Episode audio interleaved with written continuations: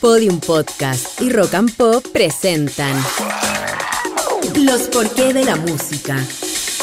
Un podcast que indaga la fascinante relación entre sonidos, emociones y ciencia. Soy Gabriel León y el capítulo de hoy es ¿Por qué nadie te escucharía cantar en el espacio?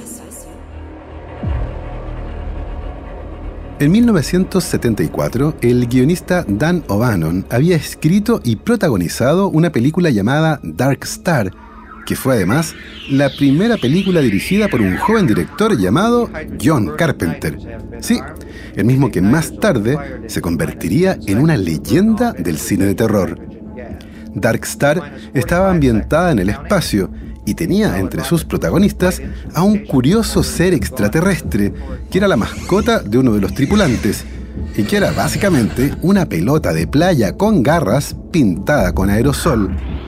Años más tarde, en 1977, se estrenó con gran éxito la película Star Wars, un film icónico que cambió para siempre la historia del cine e influyó de manera notable en una industria que todavía por esa época no tomaba muy en serio a las películas ambientadas en el espacio. El éxito de Star Wars cambió todo y Dan O'Bannon aprovechó el impulso para escribir otra película, esta vez una de terror, inspirada en su monstruo espacial. La nueva película de Dan O'Bannon se llamó Alien y se convirtió en un éxito instantáneo. El póster de la película es un clásico y muestra la imagen de un huevo pegajoso que se está abriendo, dejando salir un fulgor verdoso. Debajo se puede leer la frase, en el espacio nadie puede oírte gritar. Esta historia es una excusa perfecta para intentar contestar la pregunta de hoy. ¿Por qué nadie te escucharía cantar en el espacio? La idea del espacio como un lugar absolutamente silencioso es parcialmente correcta. Para poder profundizar esto, primero hay que entender cómo se mueve el sonido, que es básicamente una vibración que se propaga como una onda acústica a través de un medio, como un gas, un líquido o un sólido. En el caso de los seres humanos, esa vibración del aire puede ser percibida por un sistema especial que tenemos y es el que nos permite escuchar los sonidos.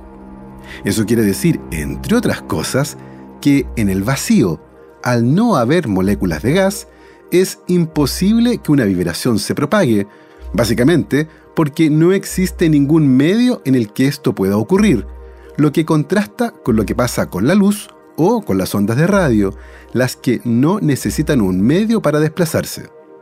De esta manera, el espacio, al estar casi vacío, no puede proporcionar un medio para que las vibraciones se propaguen y por lo tanto no hay sonido. Esto es lo opuesto a lo que la cultura popular nos ha mostrado y que queda clarísimo al ver cualquier batalla espacial de Star Wars. Sin embargo, el espacio no sería un lugar absolutamente silencioso, particularmente en el caso de las batallas espaciales. Me explico. Si pongo en el espacio un parlante, un reloj despertador y un globo lleno de aire e intento escuchar música usando el parlante o intento escuchar el reloj despertador, no los voy a poder oír. Si bien la membrana del parlante vibrará y la campana del reloj despertador repicará, esas vibraciones no tendrán un medio por el cual desplazarse y por lo tanto en el espacio no los podré escuchar. El caso del globo es distinto porque está lleno de aire y por lo tanto proporciona su propio medio para desplazar una onda sonora. Entonces, si lo reviento, sí lo podría escuchar en el espacio, ya que al reventarse el globo, el aire que contiene proporcionaría el medio para que la vibración se desplace. Evidentemente, habría que estar cerca y sin casco, lo que no es recomendable. De esta manera, una nave espacial que explota en el espacio contiene aire y eventualmente eso haría que se pudiera escuchar como un sonido seco.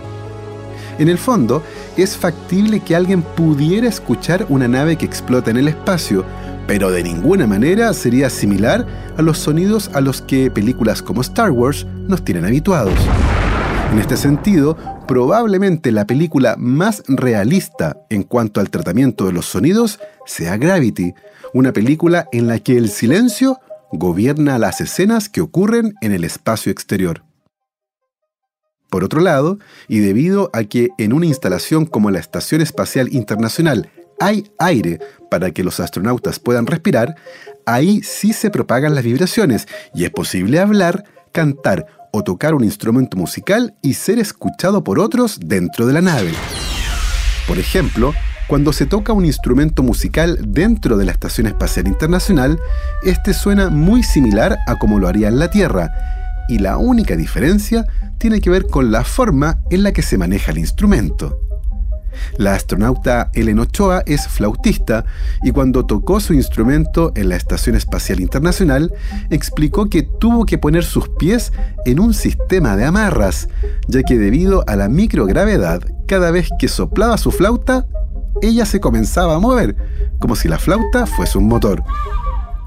Probablemente el músico más conocido del espacio sea el comandante Chris Hadfield, que el año 2013 rindió un homenaje a David Bowie cantando Space Oddity dentro de la Estación Espacial Internacional, convirtiéndose en uno de los videos más famosos filmados en el espacio. Una cosa interesante de esto es que la guitarra que tocó Chris Hadfield formaba parte del programa psicológico de la NASA, ya que la agencia decidió que tener un instrumento musical a bordo de la nave podría ser bueno para la salud mental de los astronautas, algo que desde las misiones Apolo era una solicitud habitual de los tripulantes de las naves espaciales. A partir del año 2001, la NASA comenzó a preocuparse del estrés psicológico que acompañaba a la estadía de los astronautas en la Estación Espacial Internacional, particularmente de aquellos que llevaban más tiempo en órbita, y la música fue una de las primeras respuestas a esta preocupación. Si bien la idea de que el espacio es un lugar absolutamente silencioso es correcta en la mayor parte de los escenarios, de vez en cuando nos podemos sorprender. El año 2003, la NASA anunció que el Observatorio Espacial de Rayos X Chandra había detectado lo que parecían ser ondas de sonido. Se cree que estas ondas sonoras fueron producidas por eventos explosivos que ocurrieron alrededor de un agujero negro supermasivo en Perseo A, la enorme galaxia en el centro de un cúmulo de galaxias. El tono de esas ondas sonoras detectadas correspondía a una frecuencia cientos de millones de millones de veces más profunda que los límites de la audición humana, por lo que el sonido es demasiado profundo para ser escuchado. Sin embargo, desde hace varios años que la NASA estaba convirtiendo sus datos astronómicos en diferentes formatos para acercarse a distintos públicos, y uno de esos nuevos formatos era el sonido. En el caso de las ondas sonoras detectadas en las cercanías del agujero negro supermasivo de Perseo A, la NASA tomó los datos y convirtió el tono bajo inaudible en un tono trillones de veces más agudo, hasta hacerlo detectable por el oído humano. Luego subieron el volumen y esto fue lo que se escuchó.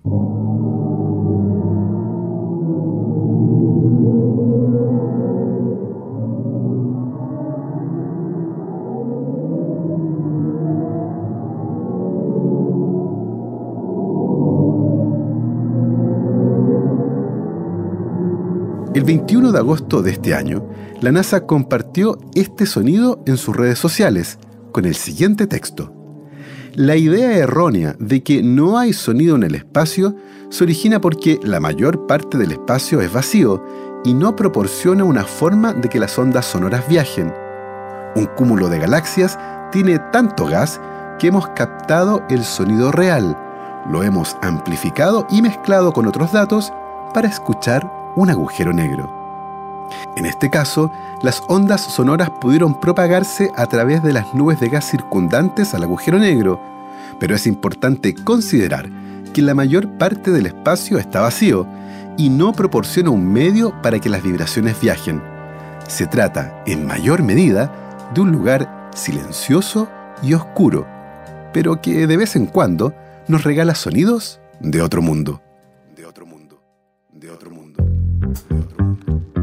Así, hemos llegado al final de este viaje por otra pregunta fascinante.